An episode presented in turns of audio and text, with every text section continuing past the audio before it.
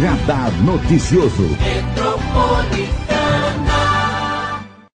Hoje vamos falar de saúde e qualidade de vida, principalmente de uma especialidade que muitas pessoas ainda não conhecem, mas precisa ser muito divulgada, que é a nefrologia.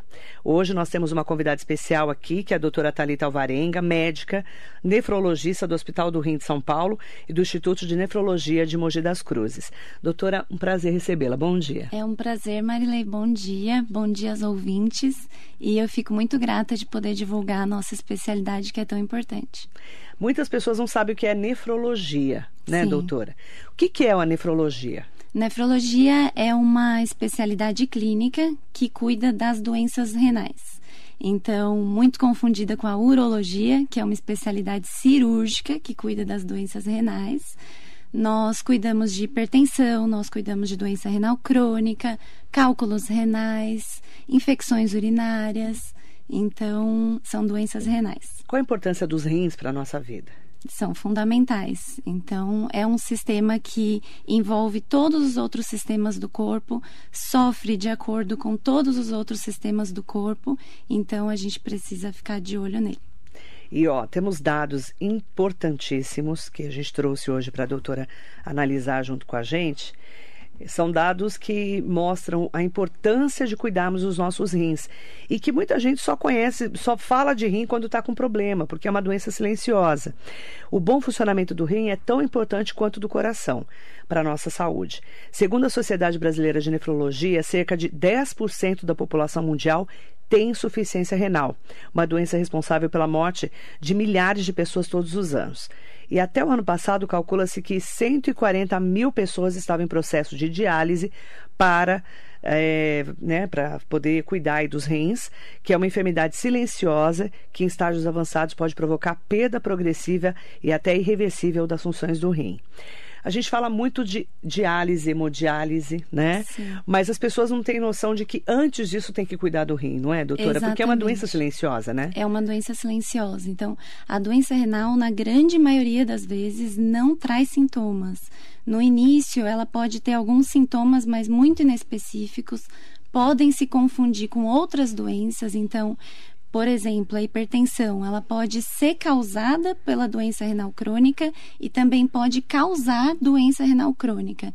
Então, uma pessoa com hipertensão jovem pode ser o primeiro sintoma de uma doença renal.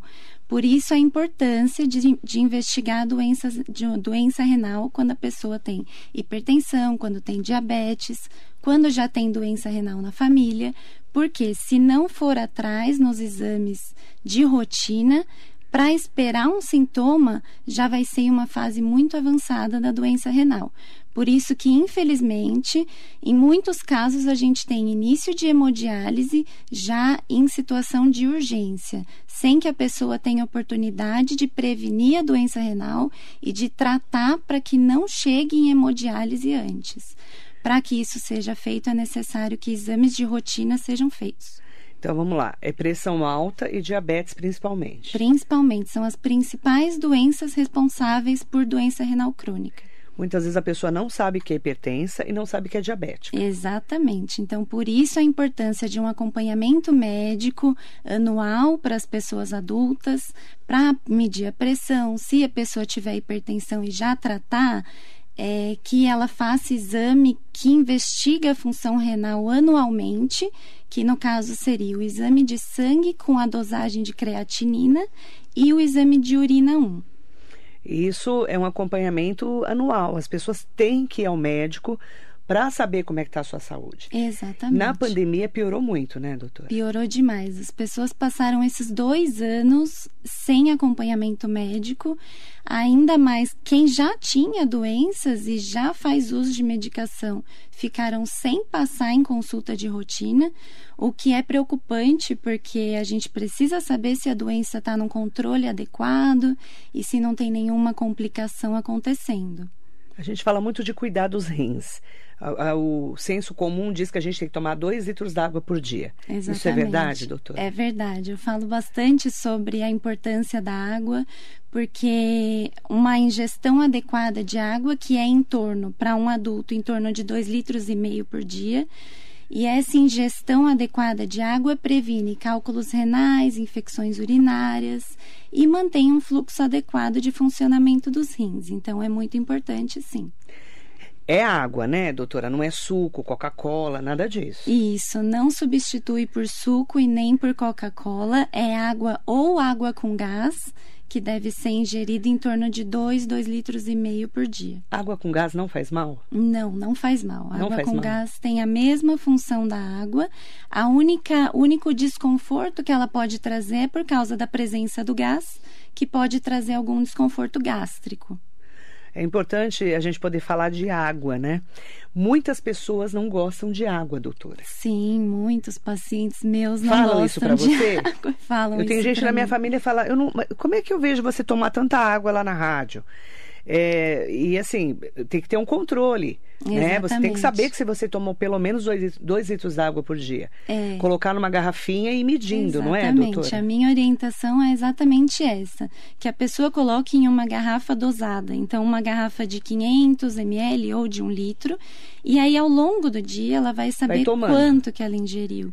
Tem muita gente que diz que não gosta de água porque quer tomar aquela garrafa de um litro de uma vez só. Tem que ser o dia E inteiro. Assim, claro que não vai ser gostoso, né? Tem que ser ao longo do dia, é, fracionado. E mesmo a nossa indicação de beber água é ao longo do dia. Se você beber uma quantidade grande de uma vez, não serve, porque não está mantendo o fluxo urinário.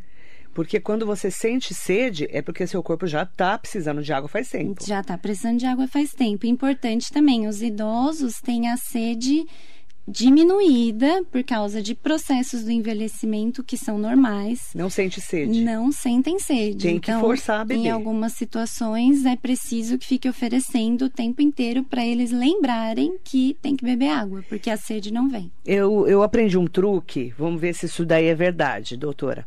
Não sei se é mito ou verdade. É, pessoa que não gosta de água, corta um limão, Uhum. né, em rodelas, coloca dentro de um jarro, para aquilo pelo menos ficar um pouco saborizado. Sim, água saborizada Pode também ser? pode. Também substitui a água normal. Pode colocar Porque então não é suco, folha é de só- hortelã, laranja, limão. Isso é um truque bom. É ótimo, sim. Pode Porque ser às vezes a pessoa também. fala, eu não gosto de água. Coloca um limão cortado, né, uma laranja cortada e vai Isso. tomando durante o dia. Ou a própria água com gás, né? Porque Também. tem gente que não sabe A que a água com também é gás uma também boa funciona. pedida, né? Sim, hortelã é também. Põe o hortelã que você fica com aquele gostinho. Para quem não gosta de água, é um bom truque. Sim, é É bom. isso. E assim, ficar com, a, ficar com a água à vista, né? É. Lembrar de toda vez que for ao banheiro fazer xixi, beber um copo de água e de forma alguma evitar beber água para não precisar ir ao banheiro. É uma necessidade fisiológica e a gente tem que respeitar. Qual que é o certo de ir ao banheiro? De quanto em quantas horas? Não tem um correto. Não? É, o correto é que você mantenha essa urina bem diluída. Então, uma queixa também muito comum é uma urina concentrada, que a pessoa fala, uma urina de cheiro forte, uma urina muito amarelada, escura. Isso é falta de água, na grande maioria das vezes. É claro que pode significar alguma outra coisa, mas na grande maioria das vezes é falta de água. Então, o xixi tem que estar clarinho. tem que estar clarinho É isso? quase branco, quase sem cor. Ele vai ter cor, Se ele tá amarelão, tá desidratado. geralmente a pessoa tá desidratada. Isso. Precisa tomar mais água. Precisa tomar mais água. É um bom método de você saber se está bebendo bastante água. Água é o suficiente.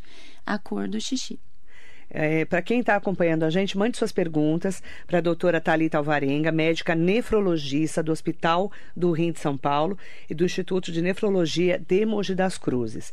Cuidar dos rins é imprescindível para a sua saúde. É a mesma coisa que cuidar do coração. Aí eu perguntei para a doutora, né? A gente estava até falando antes de entrar no ar. Por que, que os médicos clínicos gerais e as pessoas falam vai cuidar do seu coração e não falam vai cuidar dos seus rins? É, Por que, doutora? Porque é pouco conhecido, né? Na verdade, a nossa especialidade é muito pouco conhecida e nós temos um suporte quando a pessoa tem falência da função renal, que é a hemodiálise, né? No caso do coração, nós não temos um suporte que, que possa substituir essa função, né? Mas mesmo assim, não minimiza a importância de cuidar do rim, porque a mortalidade de pessoas com doença renal crônica e de pessoas em hemodiálise é mais alta do que pessoas que não estão em hemodiálise. Então, o, o importante é não chegar a esse ponto.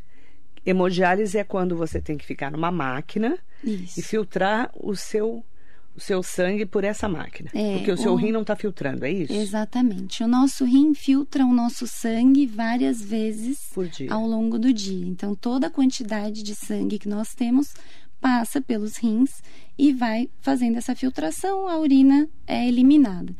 No caso de quem chega em hemodiálise, é quando o rim já está funcionando bem pouco, a ponto de não conseguir cumprir a sua função de filtração, e ele também tem outras funções, funções hormonais, que não, não vão funcionar mais. A máquina serve para fazer essa filtração no lugar dos rins, mas as outras funções não são substituídas pela máquina, né?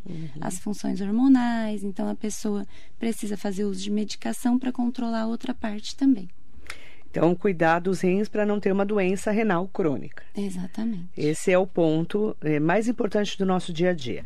Para quem está acompanhando né, o nosso radar noticioso pelo Facebook, pelo Instagram, pelo YouTube, mande suas perguntas, tá? A Marisa Meoca está aqui com a gente, Donizete Santos. Bom dia, doutora. Bom dia, Marilei. Espuma na urina pode ser problema nos rins? Com certeza. A não ser que seja algum produto que ficou no vaso sanitário e fez ali espuma, a espuma nos rins pode significar proteína saindo na urina e esse dado é sempre preocupante. Então, espuma na, na- ali quando você fez xixi não é bom. Não é bom. Tem que procurar um médico. tem que procurar um médico. E quem tem também algum exame de urina de rotina que apresente proteínas, tem que procurar um médico nefrologista, porque é um sinal de que o- a, a filtração ali do rim está machucada. Então, Tá com algum probleminha tá ali no caminho. proteína, tem algum problema. Tá. Então, Donizete, sinal de alerta, tá bom? Sidney Pereira, bom dia. Eliane Sampaio, doutora jovem competente, parabéns pela entrevista. Bom Obrigada. dia, Eliane, um beijo, querida. É O Armando Maisberg, bom dia, querida Marilei, bom dia, doutora. Já começando a semana com uma entrevista muito importante. Excelente semana a todos.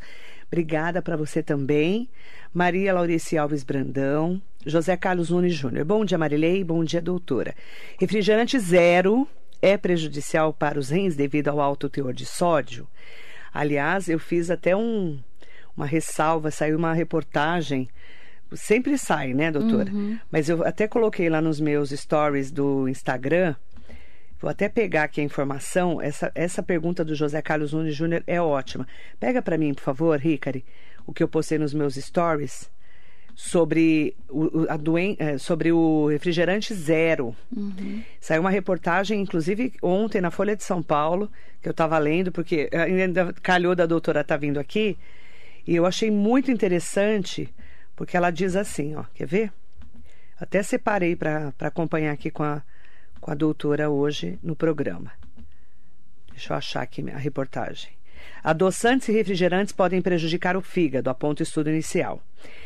Adoçantes de refrigerantes. Aí, quando você coloca o zero, você tem que colocar muito sal para combater o açúcar, é isso, doutora? Explica pra gente. Sim, então, os refrigerantes no geral, né, qualquer tipo, eles são feitos de muitos produtos artificiais muitos produtos que nós não sabemos muito bem como vai se comportar no organismo, né? Então, o adoçante, o refrigerante zero, ele vai ter adoçante na composição para ele poder não ter o açúcar comum.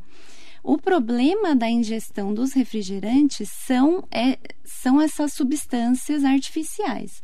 Então, por exemplo, quando você pensa em substituir ele, substituir a água por ele, né? De forma alguma, porque o seu corpo vai utilizar a sua água para digerir aquelas substâncias. Então, não, você não está se hidratando quando você está tomando algum tipo de refrigerante, por mais que ele seja zero e não tem açúcar na composição. Ele vai ter sódio, então tem que prestar atenção no sódio, porque algumas doenças precisam ter o sódio restrito, como quem tem pressão alta, quem tem diabetes, quem tem doença renal. O então, sal tem que ser baixinho. O sal tem que ser restrito e aí você tem que colocar o refrigerante na conta desse sódio diário. Então é importante não substituir a água por refrigerante, nem que ele seja zero, e não e levar em conta o sódio do refrigerante quando você tiver alguma restrição de sódio.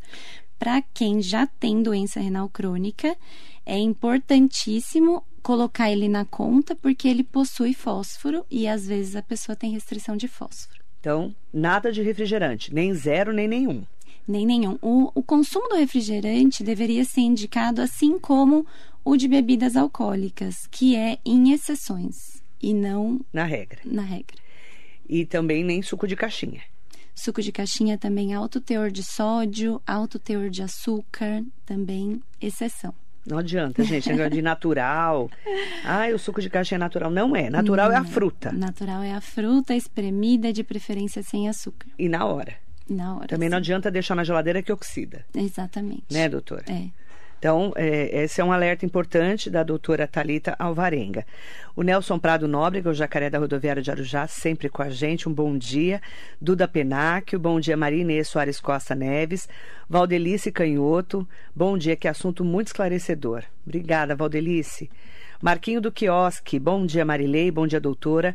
A infecção na urina pode fazer a urina ficar escura, uma cor preta, e por que ocorre essa coloração? Ótima semana. Ótima pergunta, Marquinho. Sim, a infecção, infecção urinária pode mudar a coloração e pode alterar também o odor da urina. Então, por isso que são as exceções de quando a urina está com uma cor diferente. Mas se ela Agora, chega a ser preta? Se ela tiver pre próxima coloração preta, marronzada, pode ser algum problema no fígado ou até sangue na urina. Isso precisa ser investigado. Sangue na urina, doutora? Sangue na urina. Deixa que ela que bem. Pode dar sangue na urina? Pode Uma ser. Infecção? Pode ser algum problema urológico, de bexiga, pode ser infecção urinária, que também pode acompanhar. Bem grave. Sangue na urina.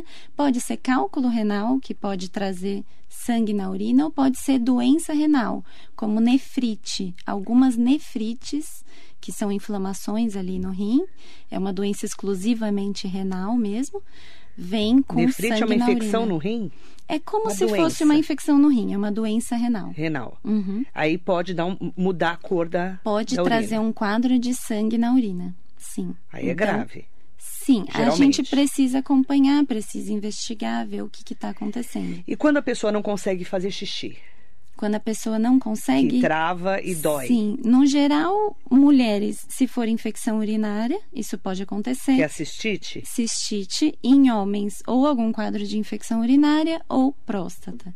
Então também Ah, precisa também ser precisa investigado. investigar. Isso, pra gente saber o que que é e tratar. Porque Por que, que a mulher tem urina- mais infecção urinária do que homem? Porque a uretra é curta. Então a uretra é pequenininha, fica ali muito próximo, a, a saída vaginal ali fica muito próximo da saída do intestino e geralmente são bactérias intestinais que acabam colonizando ali e causando infecção. Mulher geralmente tem mais infecção. Em homem não acontece por causa disso. A uretra é mais longa e não tem essa proximidade com as bactérias intestinais. Cristiane Janu, bom dia, querida, bom dia. Fiz diálise um ano e cinco meses em Mogi das Cruzes. Faz 45 dias que fiz transplante de rim. Olha, parabéns. Nossa, que benção. Que benção. Doutora, para precisar de um transplante de rim, é porque o, o rim realmente não está mais aguentando? Sim, Como é que funciona esse processo? Os pacientes entram em fila de transplante renal quando já possuem falência renal. Então, no último estágio da doença renal. Quando as pessoas já se apresentam nesse estágio, elas podem procurar um transplante de doador vivo, de algum parente que doe um dos rins para a pessoa, ou entrar na fila de transplante de doador falecido. Também Então- quando a pessoa está em algum tipo de, de diálise, né, a hemodiálise ou a diálise peritoneal, elas se inscrevem na fila de transplante falecido, de doador falecido. Então, a pessoa precisou fazer diálise ou hemodiálise ou a peritoneal, Uhum. aí ela já tá na, vai para fila. Já vai para fila, ela É já isso. se inscreve Aí ela fica fila, aguardando uma pessoa que morreu e que doou o rim. Fica aguardando, É isso? exatamente. Se ela tiver alguém na família que seja compatível, pode doar. Pode. Pode. Se ela tiver algum Porque a parente... gente tem dois rins, certo? Isso, aí pode doar um dos rins para a pessoa. É Mas a claro pessoa que tem que estar com a escolha, saúde, sim, né? tem que estar com a saúde muito bem. Então a escolha é muito, a pessoa escolhida é muito bem investigada para garantir que essa pessoa doadora não seja uma futura doente renal, porque nunca que, que nós vamos escolher é, uma doença renal por outra, né?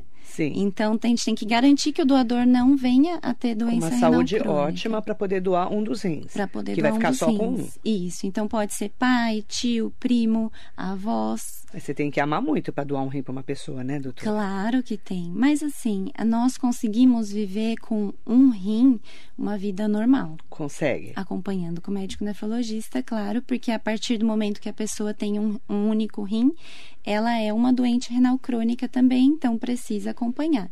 Mas vida normal. Então, pode doar. Aliás, é importante lembrar que para quem quer doar os seus órgãos após o falecimento, só é preciso informar a família. Só. Então, só.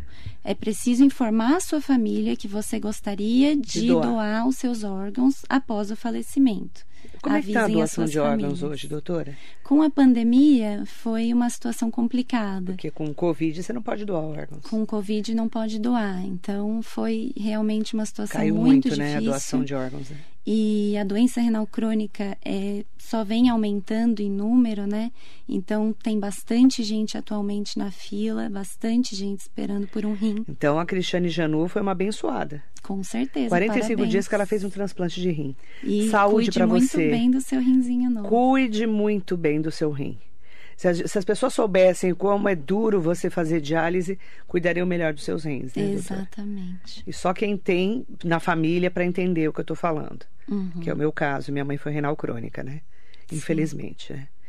Ela colocou. Ah, ela tá no Hospital do Rim em São Paulo agora. Olha. Nossa, você tá aí, querida, assistindo a gente no Facebook. Saúde para você. Deus abençoe. Que linda. Rita Gonçalves, gratidão por nos dar essas importantes informações. Rita, cuidar dos nossos rins. E as pessoas não têm noção da importância dos rins. Não têm noção. Por isso que a gente traz esse alerta hoje com a doutora Talita Alvarenga. Cidinha Cabral, Admir Quirino. É, mandar bom dia para Jaqueline Aquela. Bom dia. Ai, que fofa essa médica, amei.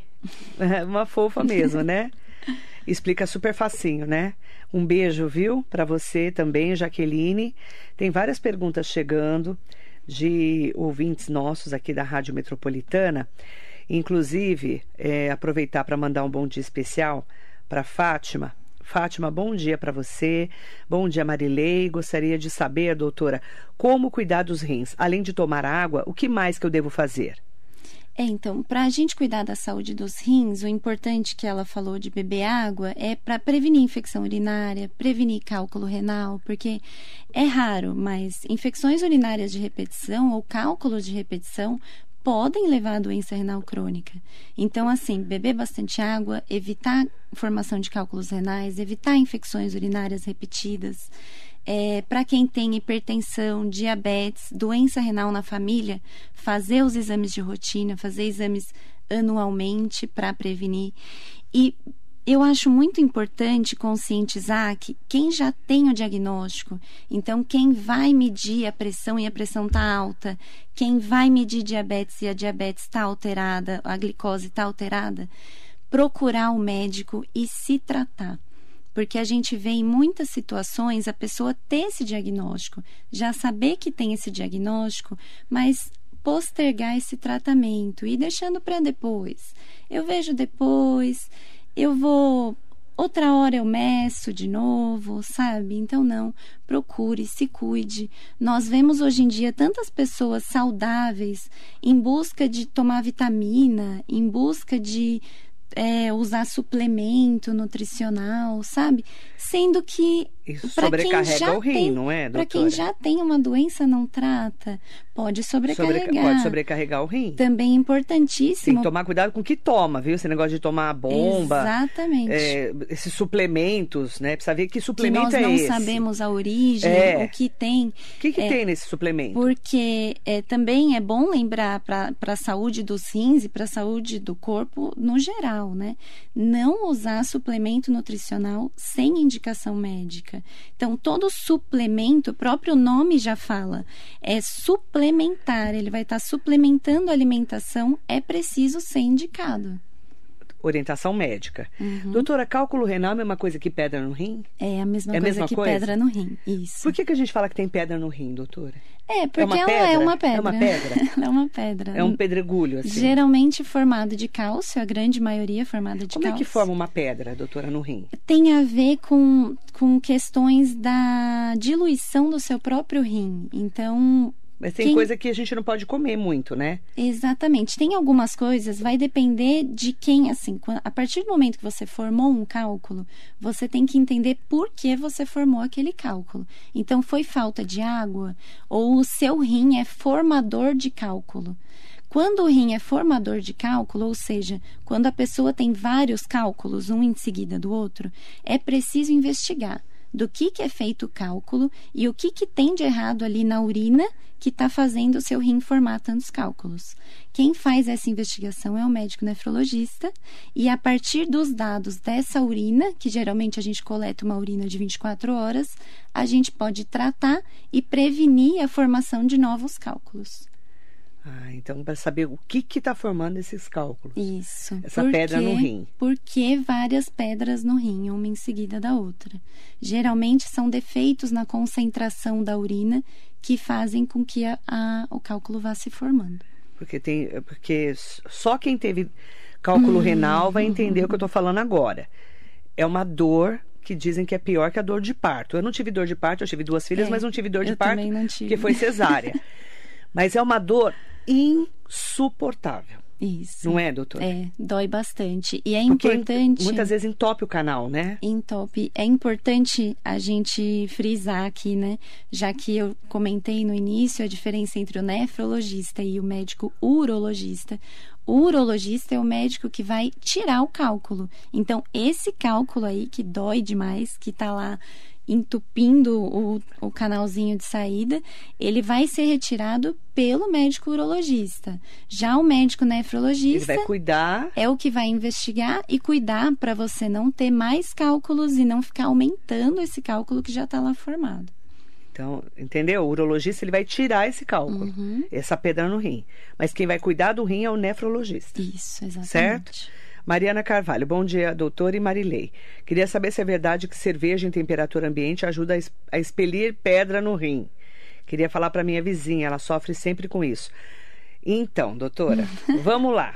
Cerveja é diurético. A gente ouve isso, né, doutora? É igual vinho faz bem pro coração, né? Isso, A gente que é. Pessoa que é meio. A gente não, né, doutora? Que você é uma santa, não bebe e tal. Mas as pessoas que bebem, vou falar genericamente, elas falam assim. Acham "Ai, justificativas." Justificativa pra tudo, né?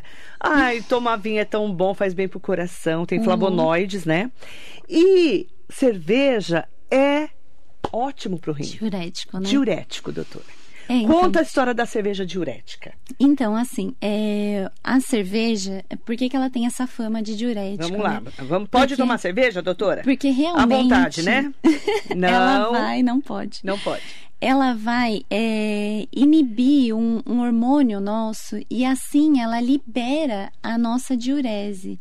Então, na verdade, quando você ingere bebida alcoólica, você vai urinar mais. Isso é real, não é lenda, tá? Então, vai mesmo urinar bastante. Por quê? A urina vai ficar clarinha e você vai pensar: que maravilha, estou cuida- cuidando dos meus rins. Mas não, na verdade, você está ficando desidratado. Porque o álcool vai inibir esse hormônio e assim você vai jogar fora a sua água que está te hidratando. Então você vai ficar desidratado. Por isso é que muito, você urina muito quando por isso toma que cerveja, urina muito, porque você está desidratando. É muito importante que durante a ingestão de bebidas alcoólicas você ingira água junto, porque você está desidratando. Então, beber água junto de bebida alcoólica. Por isso, a resposta é não. Não a pode cerveja tomar não cerveja. ajuda a eliminar cálculos. Não pode. Por estar estimulando ali a diurese. Ele está Pelo desidratando contrário, você. você ficando desidratado, você forma mais cálculos. Cerveja não é diurético para cálculo renal, nada disso, tá, Uhum. gente? Isso é uma lenda, tá bom?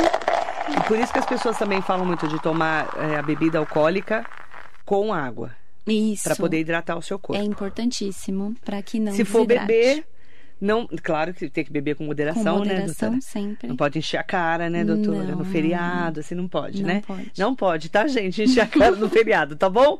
Não pode, que vai ter outro feriado esse final de semana. Vai mesmo. Nada de encher a cara no feriado. Se for beber, tome água junto, Exatamente. com moderação. Com moderação. E cerveja sempre. não é bom pro rim. Não, não vai fazer bem. Não. Nenhuma bebida alcoólica é bom. Não. Pra Vai nada, né, desidratar. doutora? Existe esse benefício do, do vinho ser ingerido uma dose diária, né? Existem estudos com isso. Mas, recomendar bebida alcoólica é sempre um ponto complicado. então não pode, tá bom? Beth Gor, bom dia. Marilei, desejo a você e toda a sua família uma feliz semana. Adorei essa entrevista da doutora dos rins. Um beijo grande, doutora dos rins, gostei.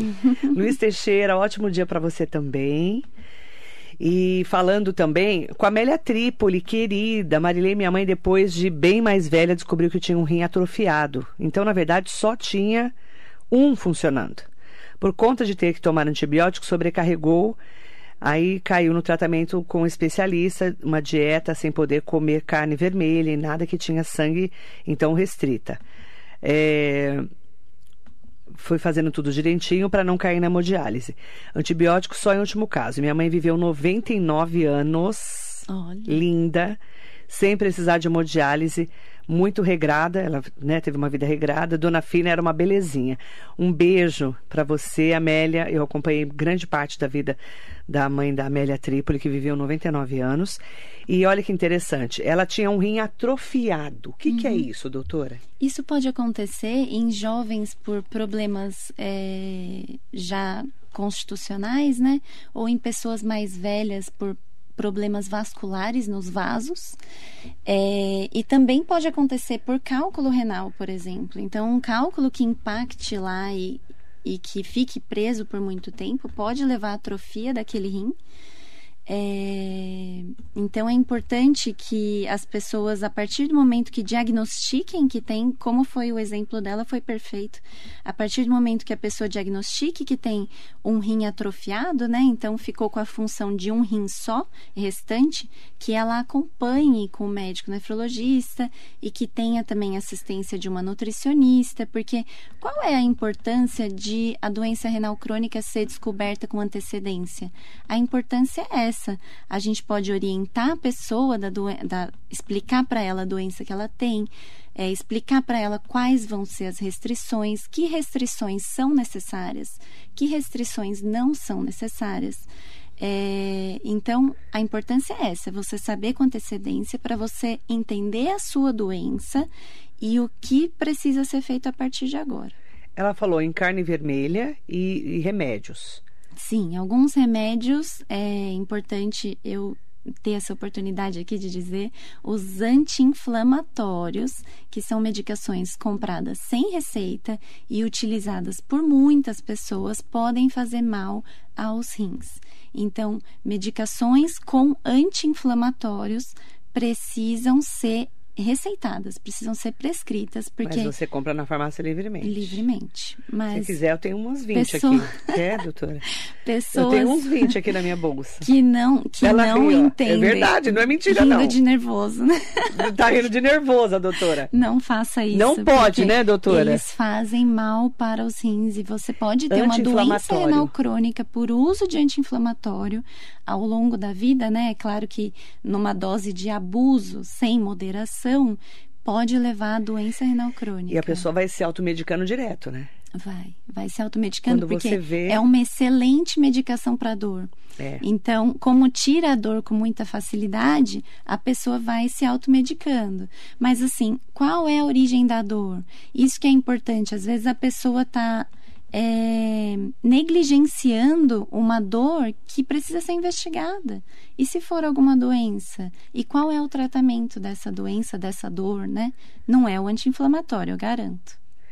Demiciana Aquino, que entrevista maravilhosa. Beijo, Demiciana, querida. Maria José Oliveira. É, tem uma pergunta muito interessante aqui. Uma das perguntas, né? Todas são interessantes. A Cristiane Genu falou assim: Doutora, pode falar sobre rins policísticos? Foi o que me levou à hemodiálise. Importantíssimo. O que, que é polic... rins policísticos? É uma doença genética, é doença renal autossômica dominante, doença policística autossômica dominante. Ela é transmitida é, é de forma familiar, né? Hereditária? Hereditária. Então é importantíssimo para quem tem alguém com doença renal policística na, Na família, família. procurar um acompanhamento com o médico nefrologista, porque o médico nefrologista vai saber dizer se você também tem a doença renal policística ou não. E Ela vai, não sabia. vai saber te dizer se você precisa fazer, se você já é um doente renal crônico, se já precisa fazer alguma restrição, alguma mudança alimentar e também aconselhamento genético. Então, qual é o risco de você ter um filho também com doença renal policística? É importante você saber isso. Então, para quem tem doença renal policística na família, procurar um médico nefrologista para acompanhar. Ela não sabia. É, então, é, provavelmente não foi avisada de que deveria é, investigar se também tinha, né? Porque descobrindo com antecedência, a gente consegue, com algumas medidas, retardar a progressão. Mas é muito comum que a doença renal policística leve à hemodiálise. Donizete Santos, crianças com histórico de hipospadia Uhum. podem desenvolver problemas de, de rins ao longo do tempo, mais comum do que outras que não têm esse histórico? Pode. Que é hipospadia? é um problema urológico de formação. Então, pode, precisa que o médico urologista esteja acompanhando de Acompanhe. perto, né? E que indique se essa criança precisa passar no nefrologista, porque o médico urologista vai ver se já tem algum problema renal. A Sheila de Souza, doutora, o que é bom levar de bebida, suco na lancheira das crianças, fora a água que já vai mesmo?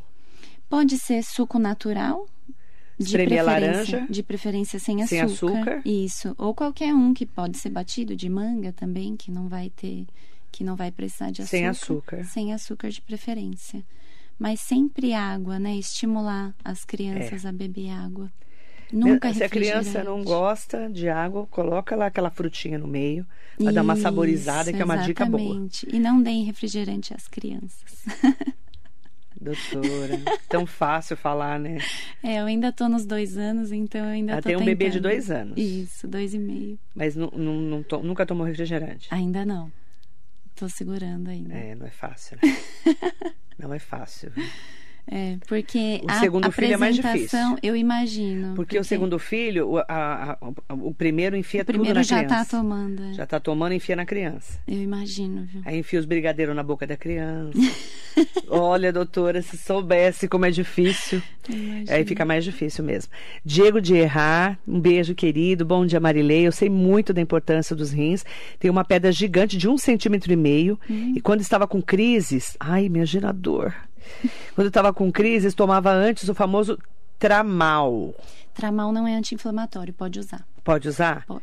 Descobri que isso faz muito mal para todo o organismo. É que tramal é, é- só perde para É, ele é um É muito primo forte, né? da morfina. É primo né? da Então, morfina, ele, né? Ele é uma medicação forte. Nossa, Mas assim, em tramal. algumas situações Tem que de- tomar. de, cal- o, o tramal é uma medicação forte, né, para dor, mas, Mas não é anti-inflamatório. Não é anti-inflamatório. Tá. Em algumas situações, como a dor pelo cálculo renal, a gente pode precisar usar anti-inflamatório.